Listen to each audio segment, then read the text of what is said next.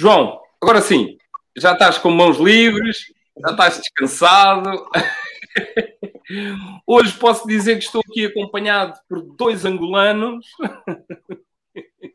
ou pelo menos dois, uh, duas pessoas de, de, ascendência angolana, pelo menos uma delas, e outra. Tu, tu Ricardo, recorda-me, tu nasceste mesmo em Angola, não foi? Nasci em Lisboa. Ah, nasceste. Mas pronto, os teus pais são. A, a tua mãe é angolana e, e tiveste muito tempo em Angola. E vai ser interessante poder conversar com duas pessoas que têm duas realidades completamente diferentes uh, sobre Angola, não é? Porque o João, uh, nós sabemos, o João já, já, já está em Portugal há muitos anos, veio para Portugal ainda jovem e está em Braga. Ou seja, estamos uh, neste momento a norte e, e, e, o João vai, vai começar por uh, nos responder. A primeira pergunta é sempre, é sempre a mesma para todos os nossos convidados e depois a seguir vai ao sabor da, ao sabor da conversa. Uh, João, a primeira pergunta Sim. que nós sempre fazemos é a seguinte: partilha connosco, assim, de uma maneira. Agora vais, vais, vais olhar para o passado e queres quero que tu partilhes connosco um dos momentos que te ficou na memória do teu passado, um dos momentos, pode ser um dos momentos mais importantes ou um dos momentos que te mais marcaram. Uh, vou recuar mesmo à, à, infância, em Angola. Hum. Uma conversa que eu ouvi entre adultos em que um senhor que seria inspetor da PID, falava sobre o modo em que, estando no helicóptero, com mais duas pessoas, se divertiam a disparar sobre turras. Eu, na altura, nem percebi bem o que se, o que se passava ali. Uhum. Só mais tarde é que tive consciência que aquela gente se divertia a disparar sobre negros, indistintamente. Uhum. Foi aí que eu, pela primeira vez, percebi onde é que estava.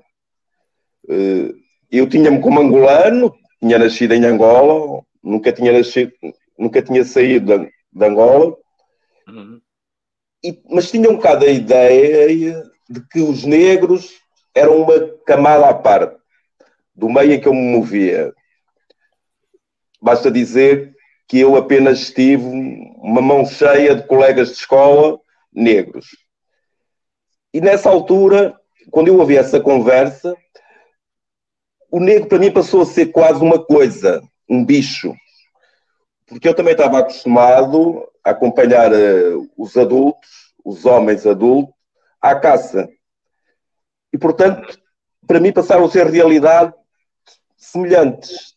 Disparar sobre os diversos antílopes e outro tipo de animais seria equivalente a disparar sobre os turras, os negros. Até assim, a primeira imagem que eu tenho, em termos sociopolíticos, da real, do que se passava em Angola. Olha, sem ano uh... e aonde mesmo? Sim, não Desculpa, percebi. Vou-te perguntar, isso em que ano e aonde em Angola?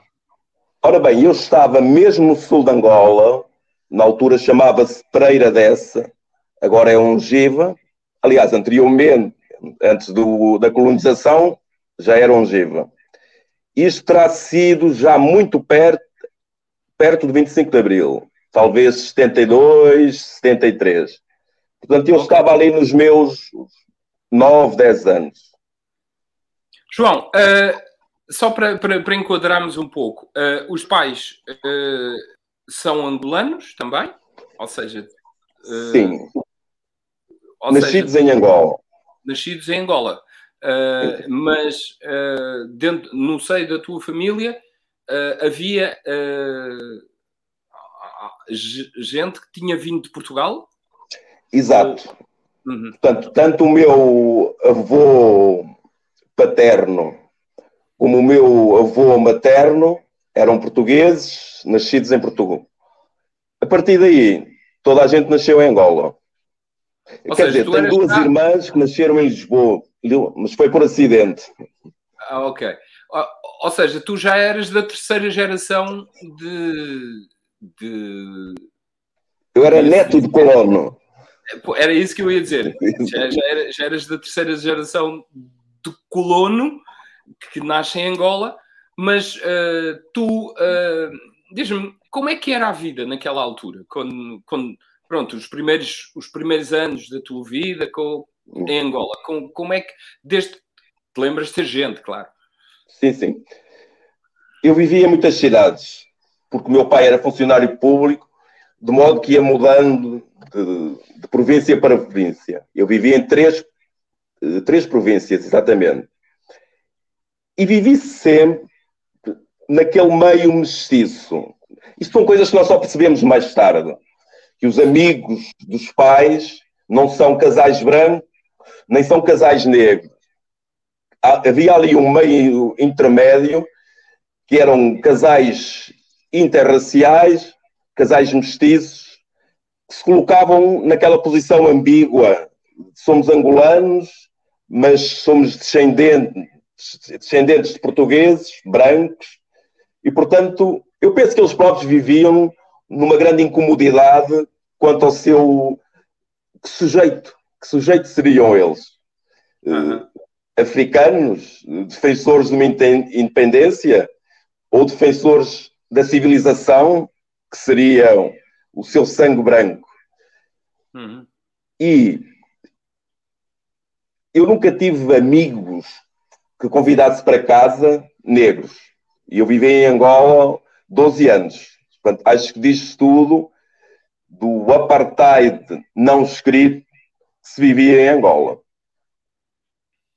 Quando tu dizes isso, uh, uh, ou seja, nos locais onde tu vivias, uh, tudo o que era cidadãos negros estavam à parte também? Ou havia um. Em termos familiares, vocês eram muito fechados na, na, na vossa comunidade?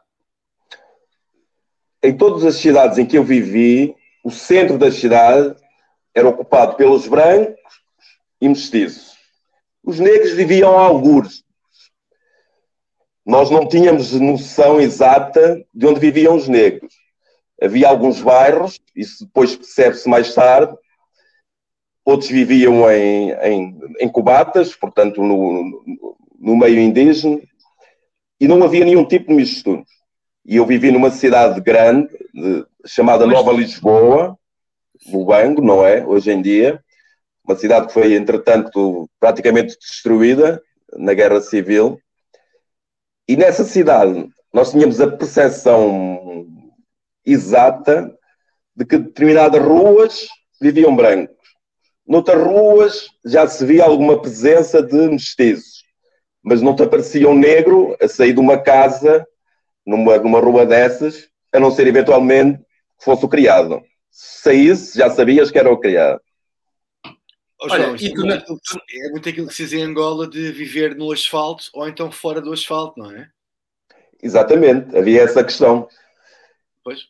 E Olha, e tu nessa altura não, não tinhas a noção que provavelmente havia um sistema que, que, que, o, que o fazia. Quer dizer, até havia uma lei, né? Que, que até proibia os indígenas de circularem dentro das cidades, a não ser que tivessem um passaporte, pelo menos eh, é, é esse o meu conhecimento.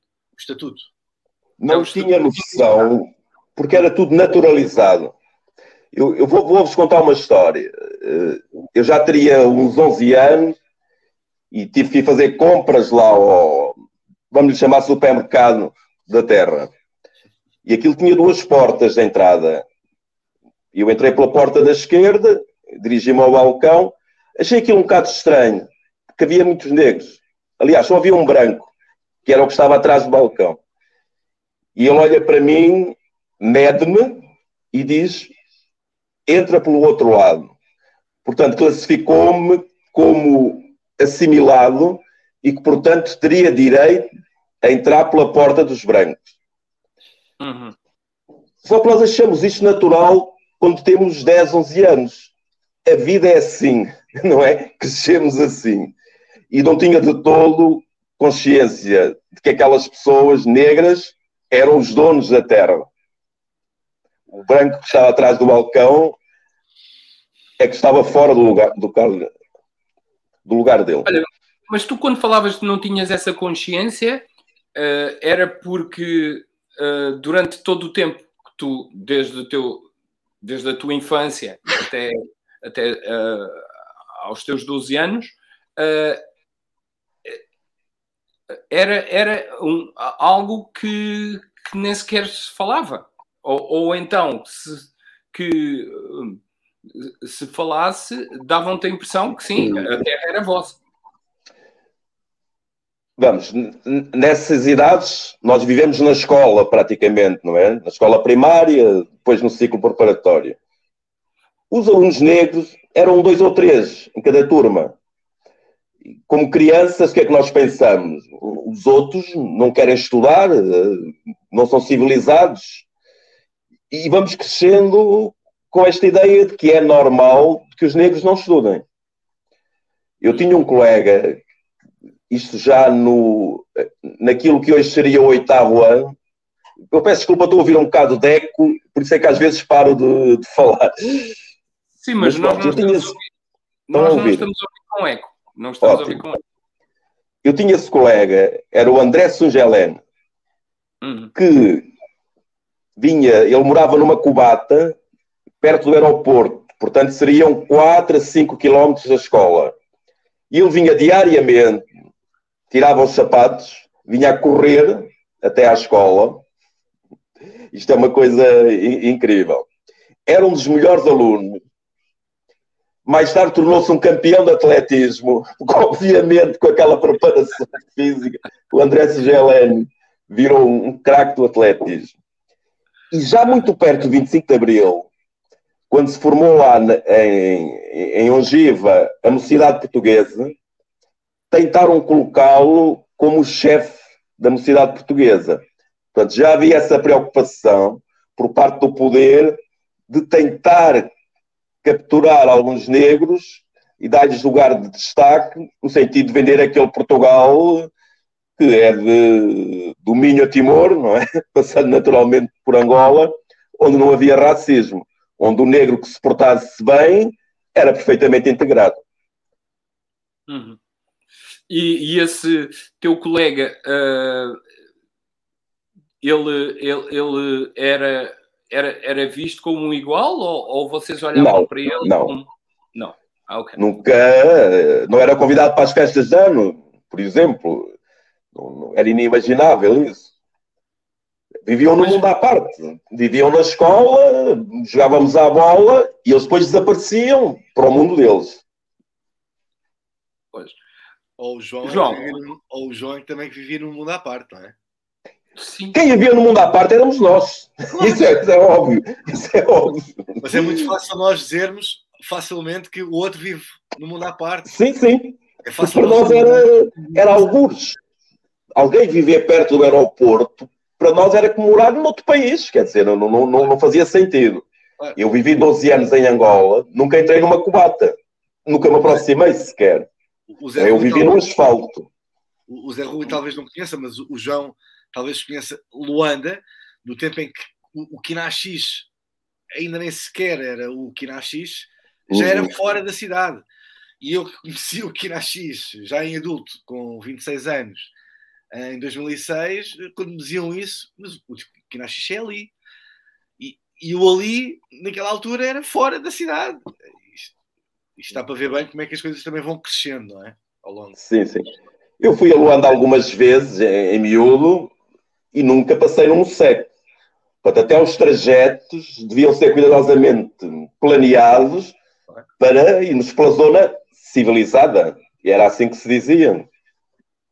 Olha, João, uh, tu, tu, tu, tu disseste grande parte da tua, uh, uh, da tua infância, da tua juventude, tu, tu viveste no Sul uh, de, de, Angola, e, e, eu tenho a ideia, pelo menos que o sul de Angola foi uh, a implementação de, dos movimentos uh, que lutavam, ou dos movimentos independentistas, eram mais da UNITA, não é?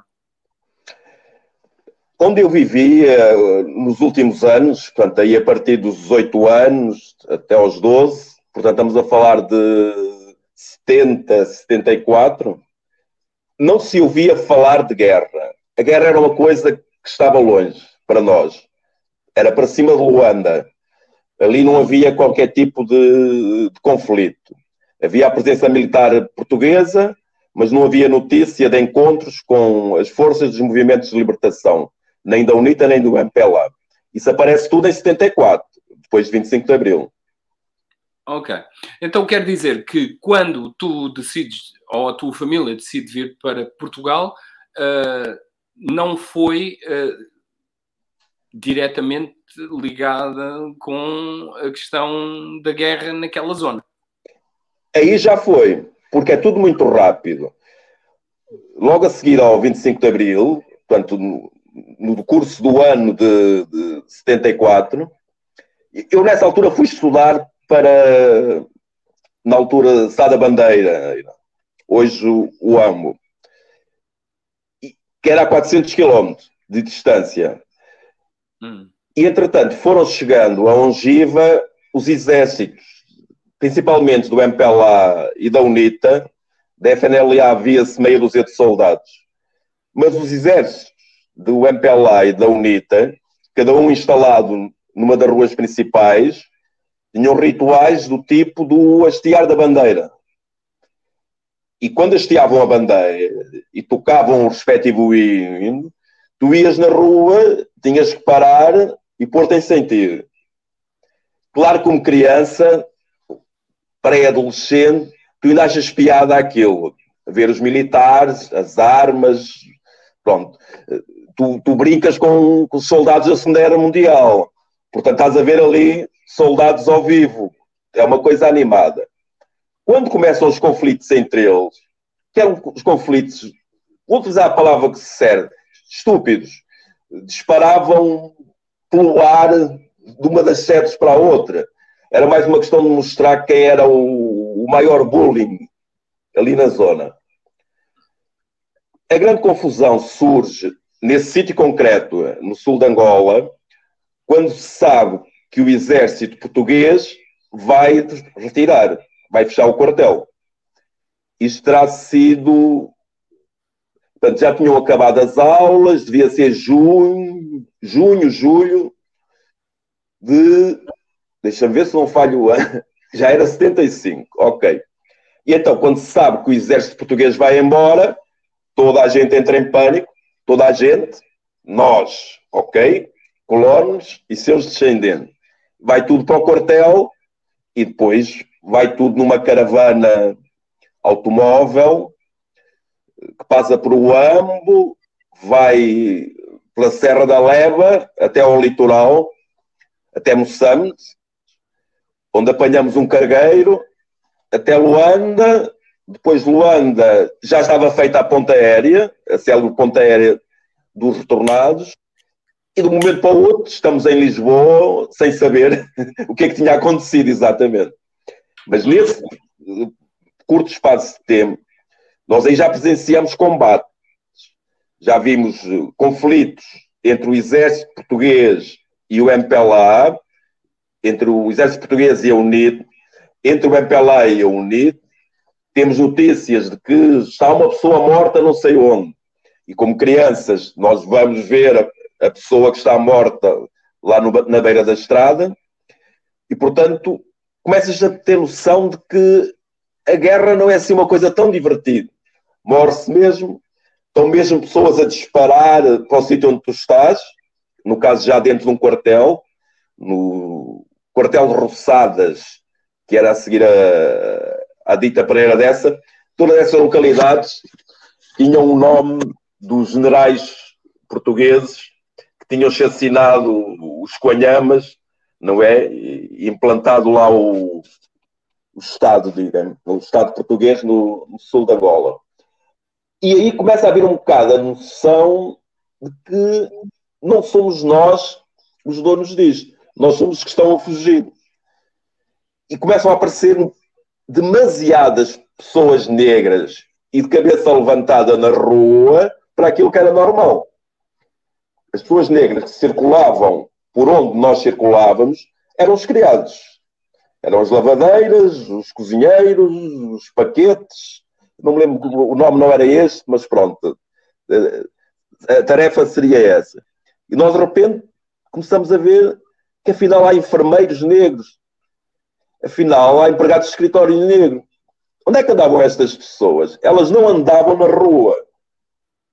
Hum. Elas naturalmente saíam do trabalho e dirigiam-se para casa, não iam ao café, não iam fazer compras aos mesmos locais onde nós fazíamos. Quando as víamos, por exemplo, no cinema, eles tinham um lugar próprio, não estava escrito nada, mas era negros à frente, mestiços e brancos pobres no meio, e a classe burguesa atrás, nos lugares que tinham cadeiras. Isso não estava cinema. nenhum? Diz? Isso não estava escrito, mas estava subvertido que era assim. Era óbvio. Até para crianças, nós às vezes íamos ao cinema sozinhos, não é? Filmes cowboys e tal, íamos para o lugar que nos competia. E se íamos com um amigo negro, ou se encontrávamos à porta, pois dividíamos, ele ia para o lugar dos negros, nós íamos para o lugar dos mestiços, barra, brancos, pobres e remediados. Isso era perfeitamente óbvio, não havia discussão. É, é incrível, porque no, como, como, todos nós sabemos, na África do Sul era estava, estava descrito, não é? havia placas, nos Estados Unidos também, a, a, diferenciar. E Portugal, lá está, mais uma vez, pioneiro na.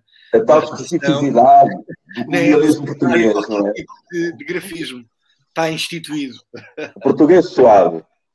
Era Exato. o português suave, mas que, que era notório, não é? Uh, Sim, era, era notório, era... mas não era tipo descrito, era subentendido. Vocês vejam que isto tem uma explicação. Como é que eles justificam isto? O caso do cinema. Eu uma vez perguntei porque é que os. Não sei como é que chamei. Nós não dizíamos pretos, não dizíamos negros. Não, não sei como é que chamei. Devo ter perguntado porquê é que eles estão lá embaixo, sentados no chão. Porque não têm cadeiras. Foi a resposta. Portanto, eu fiquei convencido. A culpa é deles. Se trouxessem cadeiras de casa como nós, podiam se sentar mais acima. E é assim que se faz a cabeça de uma criança. Mas vocês Fica um... cadeiras? Eu continuaria a ser um colono se não fosse o 25 de Abril, eu estava destinado a ser mais um agente do colonialismo, tendo nascido em Angola. Normal, não interessa bem o sítio local geográfico. A formatação é aquela e ponto.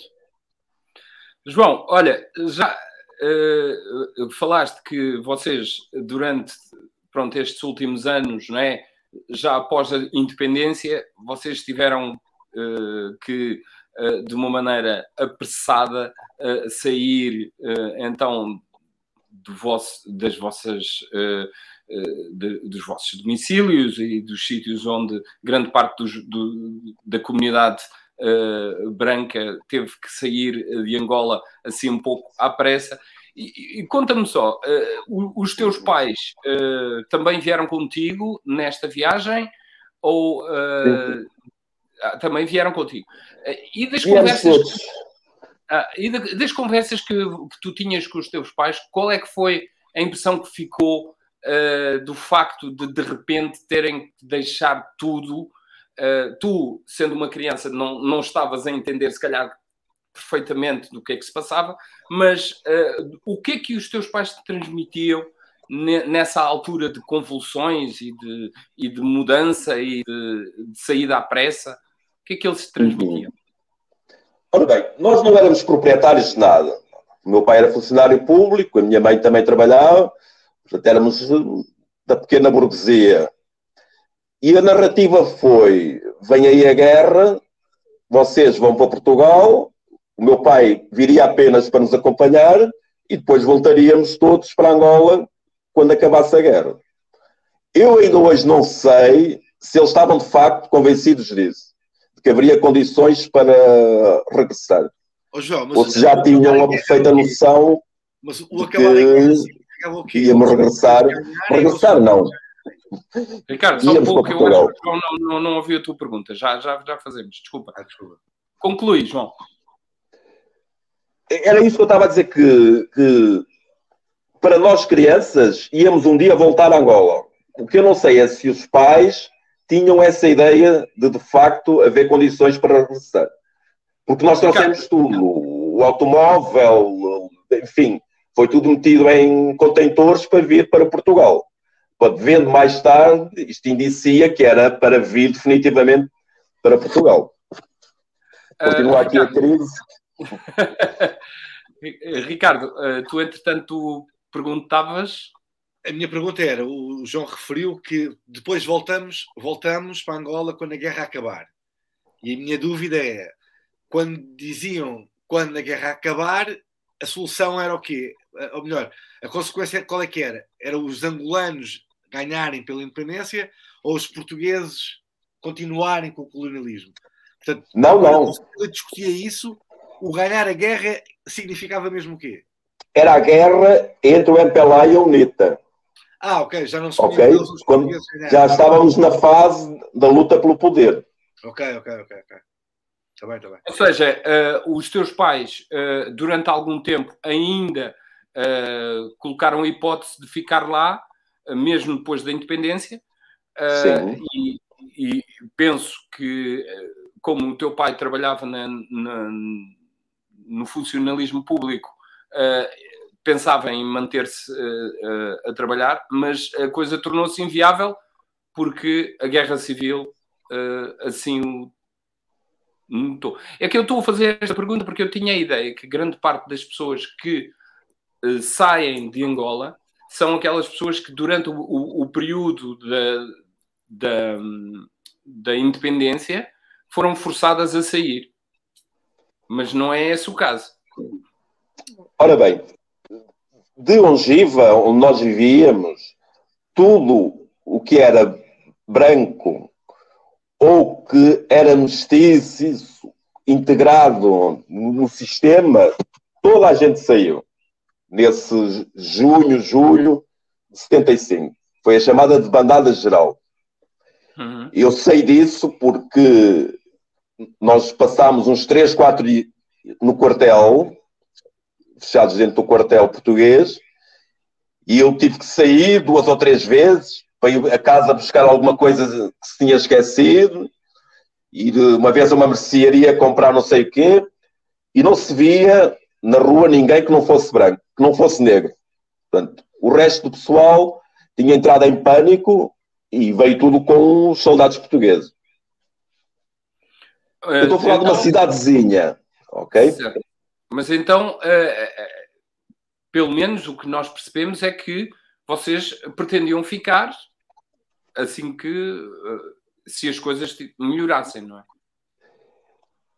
Eu acho que os próprios adultos não sabiam exatamente o que fazer.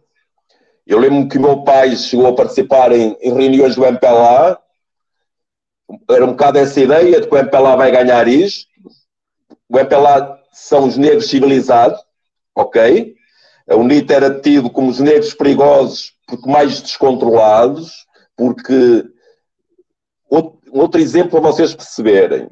Houve um grande comício do MPLA lá no, no aeroporto e os dirigentes que falaram no comício discursaram em português. Uma semana depois há um grande comício da UNITA e eles discursam todos em um mundo, na língua local. Uhum. Portanto, para nós, que não falamos aquela língua, aquela gente é perigosa. O que é que eles estarão a dizer? Uhum. E cria-se um bocado essa ideia de que a solução melhor seria o MPLA, apesar de serem comunistas, porque já começava esse boato, que era mesmo um boato, de que o MPLA era comunista, apesar de tudo, seriam aqueles civilizados que perceberiam a necessidade de ficarem com os quadros, tanto quadros bancos como mestiços, para a reconstrução do país. A UNITA seriam os melhores representantes do que eram os turras. Nós estávamos a, a uma distância muito curta daqueles acontecimentos do norte de Angola, da UPA, não é? Da União dos Povos de Angola que faz aquela revolta em que há uma mortandade de colonos, depois há uma mortandade de, de negros. Isto foi de tal ordem que quando nós éramos crianças, eu lembro-me de alguém a tirar o bebê ao ar e dizia supa, não é? Um pai com um bebê ao, ao colo atira ou diz upa. E alguém dizia, não diga zupa. Agora não se pode dizer upa. Estamos nesse sistema. Portanto, havia um medo objetivo dos negros que não falavam português e que não se mostravam não, com vontade de se integrarem na sociedade colonial. E havia boas razões para ter medo. Também vamos dizer isso. Hum. Mas, entretanto, uh, vocês decidem vir para Portugal, uh, fazem então a tal ponta aérea e conta-nos como é que uh, são os primeiros tempos aqui em Lisboa. Nós em Lisboa estivemos um par de dias no Hotel Embaixador, que eu não me lembro onde é que fica, mas era ali bem no centro. Que eu lembro da estação do, do Rocio, achar aquilo magnífico. O hotel devia ser ali a, a 100 metros. Uhum. E depois arrancamos dali para um sítio incrível para quem vem de Angola, de África. Fomos parar a Casal Bom. Casal Bom é uma, vou-lhe chamar uma mini aldeia. É uma rua com 10 casas de cada, de cada lado, no Conselho de Santa Combadão, em que nós chegamos, vemos. Já não havia gente jovem, a gente jovem tinha todo imigrado para a França, para a Alemanha. Havia dois jovens lá, que eram os nossos primos afastados, o resto era tudo umas senhoras, para nós eram velhas, deviam ter mais de 40 anos, vestidas de preto ou de roupas escuras, umas saias compridas, e para meu espanto, que urinavam na rua. Paravam e urinavam. Eu lembro de ter dito, mas então, isto não era a metrópole, não era a Europa, a civilização. Afinal, onde é que nós viemos parar? Foi um choque. Mas pronto, tínhamos 12 anos, eu tenho duas irmãs, uma um ano mais velha, outra dois anos mais, mais velha, uma dois anos mais nova. Nós éramos crianças, adaptámos-nos a tudo. Dizes, quando tu dizes que é, que é um choque, uh, tu, estamos aí com, com um problema com a tua câmara, mas quando tu dizes que era um choque, é porquê? Porque tu uh, achavas que que, em, que os, tem, os, teus tempos de Angola uh, deram-te para ter a percepção de que uh, havia mais evolução, que, que Portugal, Portugal, pelo menos o interior de Portugal, parecia-te muito mais atrasado? Nós em Angola, nessa idade, falávamos na metrópole, referindo-nos a Portugal. Para nós, basicamente, era Lisboa que nós víamos era.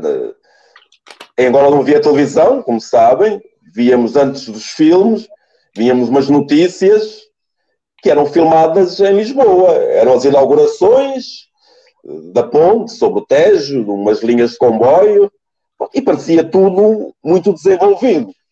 Chegares ao interior de Santa Como é um choque, porque tens casas de pedra, sem casa de banho, tens pessoas sem higiene, todas idosas no, no, no, local onde nós fomos parar, muitas analfabetas, portanto, aquilo em relação ao que nós conhecíamos de Angola, que era Angola escolarizada, é um espanto.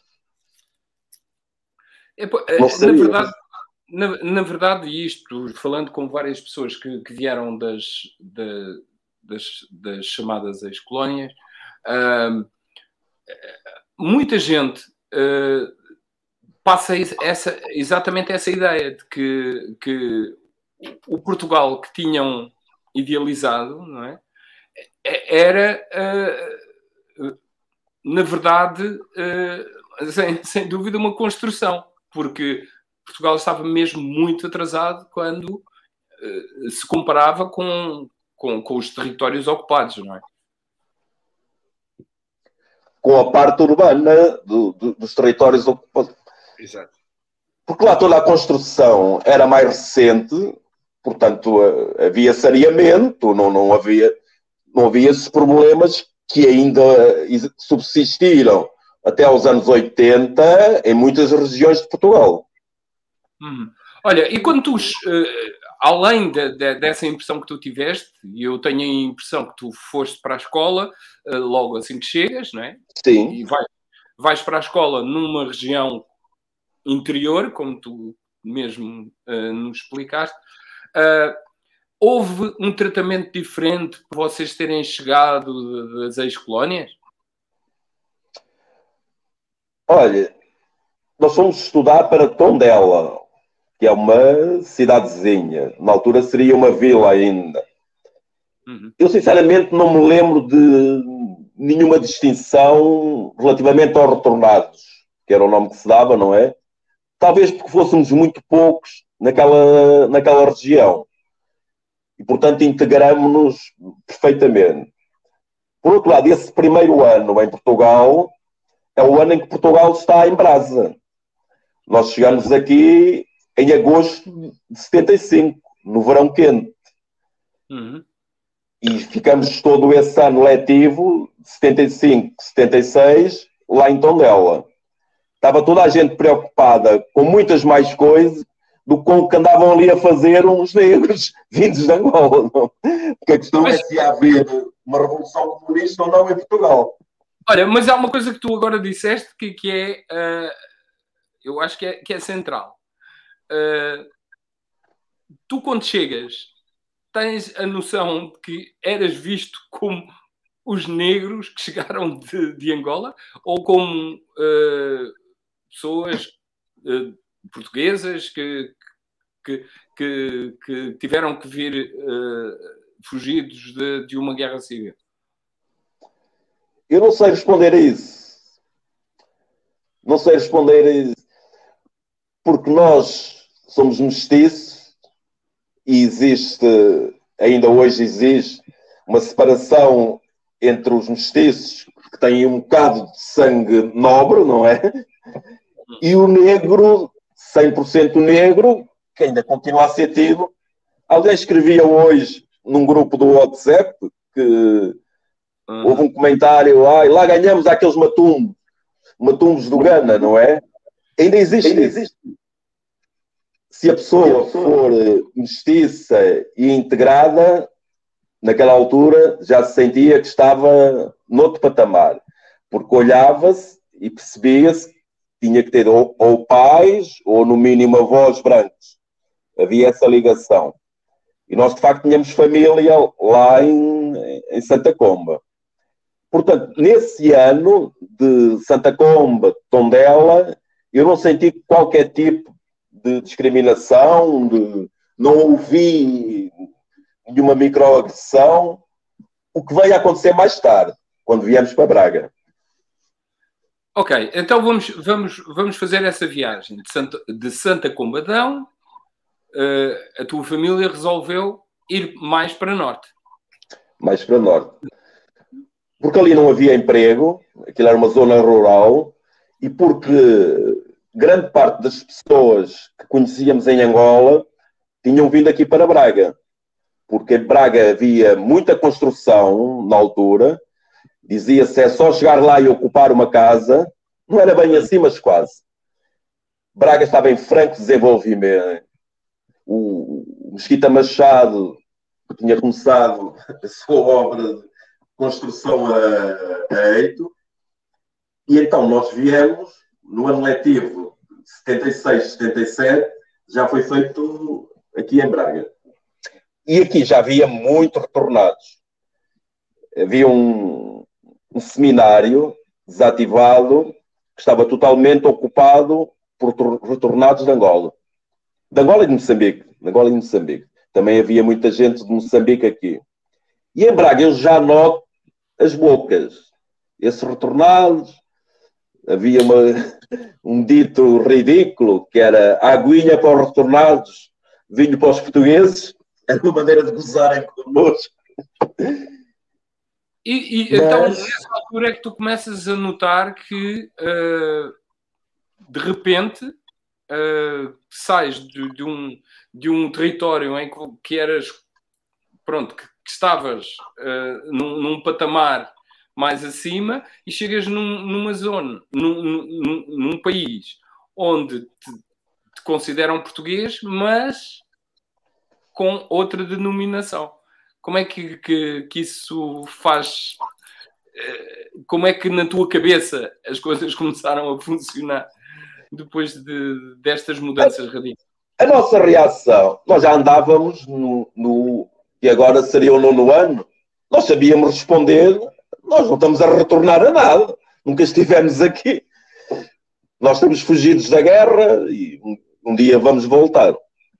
A tua, Mas também começamos a... era isso? Era mesmo voltar no, novamente à tua terra? Eu acho que já tínhamos perdido uh, essa ideia.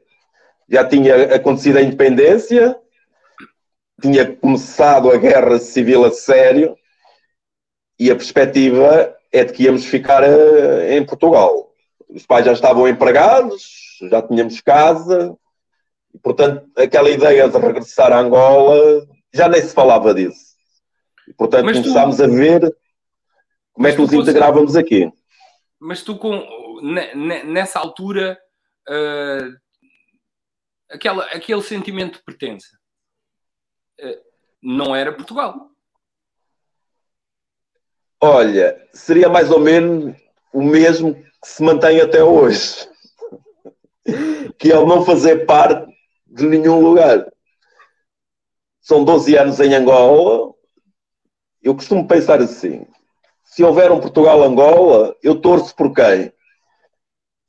Eu já aconteceu, já houve dois jogos Portugal-Angola em que eu fiquei assim a olhar e não tomei partido.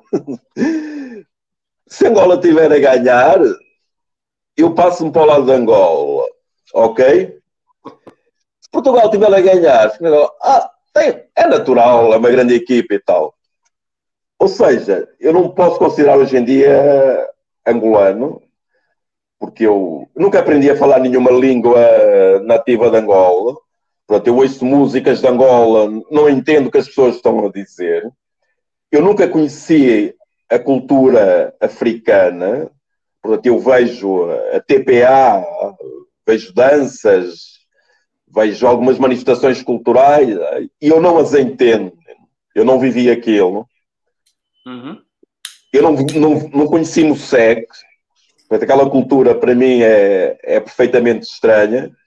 Portanto, o meu saudosismo é um, um bocado semelhante ao dos brancos que foram lá colonizar. É o, é, fazia calor, era tudo mais bonito, a água era quente nas praias, não é de facto uma saudade cultural, porque eu nunca fui angolano no sentido de pertença à terra. Como Olha, foi dito há bocado, eu estava numa de, ilha. É, tu, tu, tu falaste da, questão cultural, uh, mas diz-me uma coisa: uh, quando tu, tu, tu ouvias ou ouves música angolana e uh, também sentes aquela, aquela cena de que, que te pertence um pouco, ou não? Claro, claro. E nós em Angola ouvíamos imensa música angolana. Agora, nós só sabíamos dizer dois ou três palavrões em que mundo. Nunca aprendemos a falar as línguas nativas. Nunca houve qualquer tentativa de nos ser ensinado. Na escola, na escola estava fora de causa. E em, cal, em casa também, então, nós somos civilizados, não vamos falar uh, estes dialetos.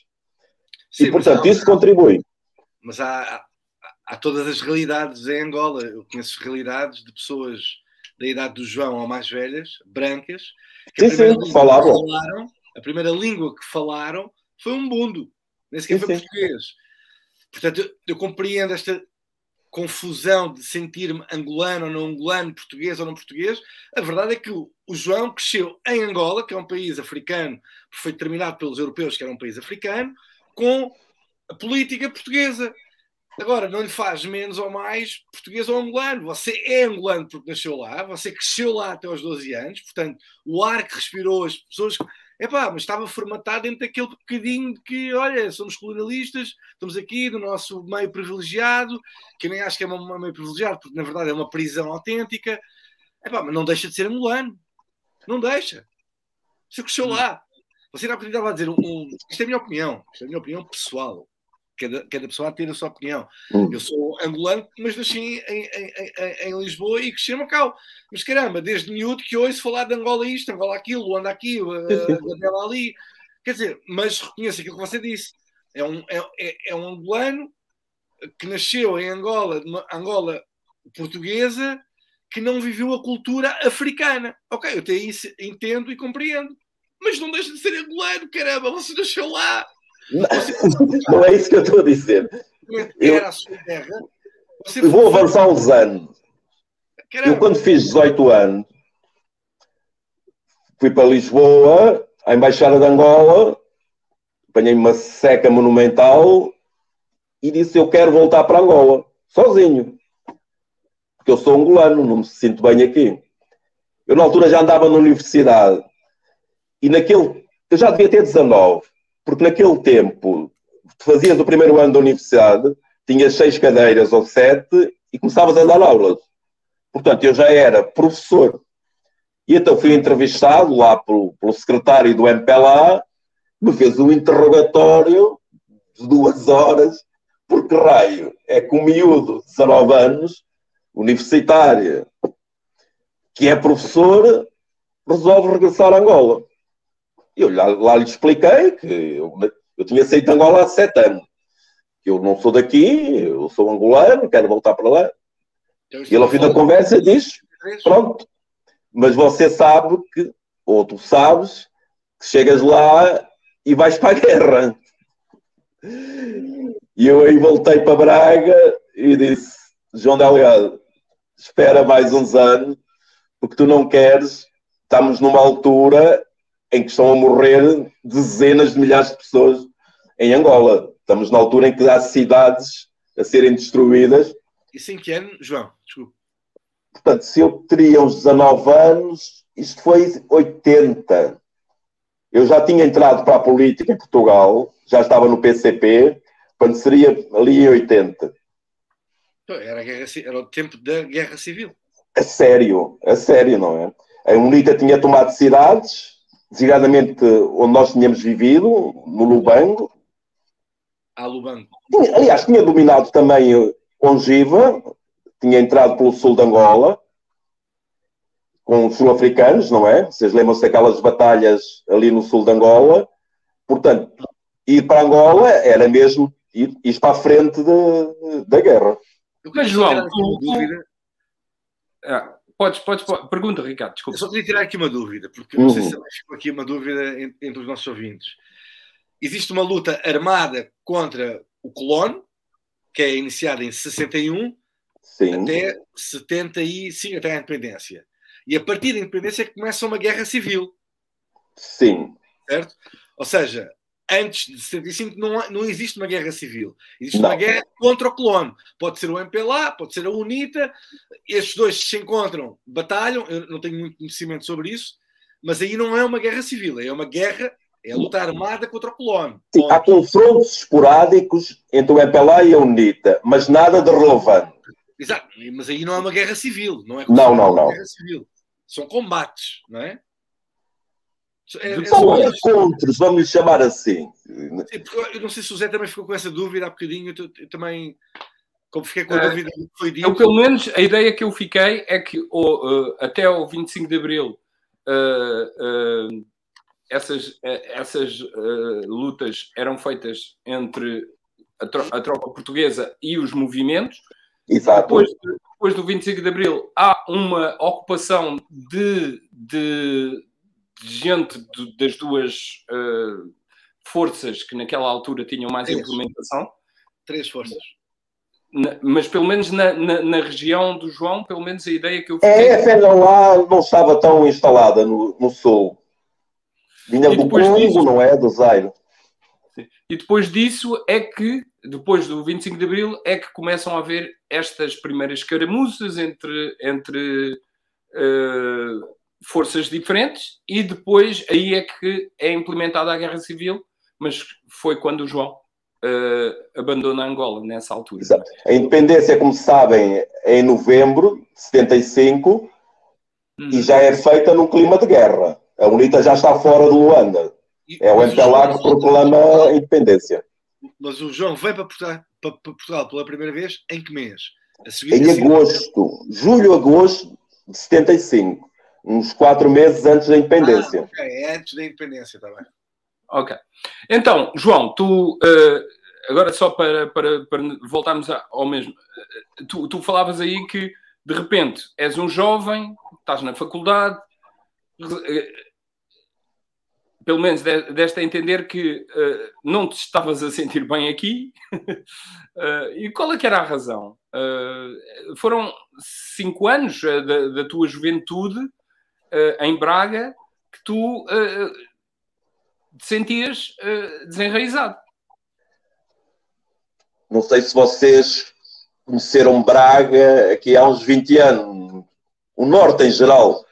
Praticamente não há pessoas negras mestiças em Braga contavam-se, eu vou dizer pelos dedos das mãos, as pessoas negras.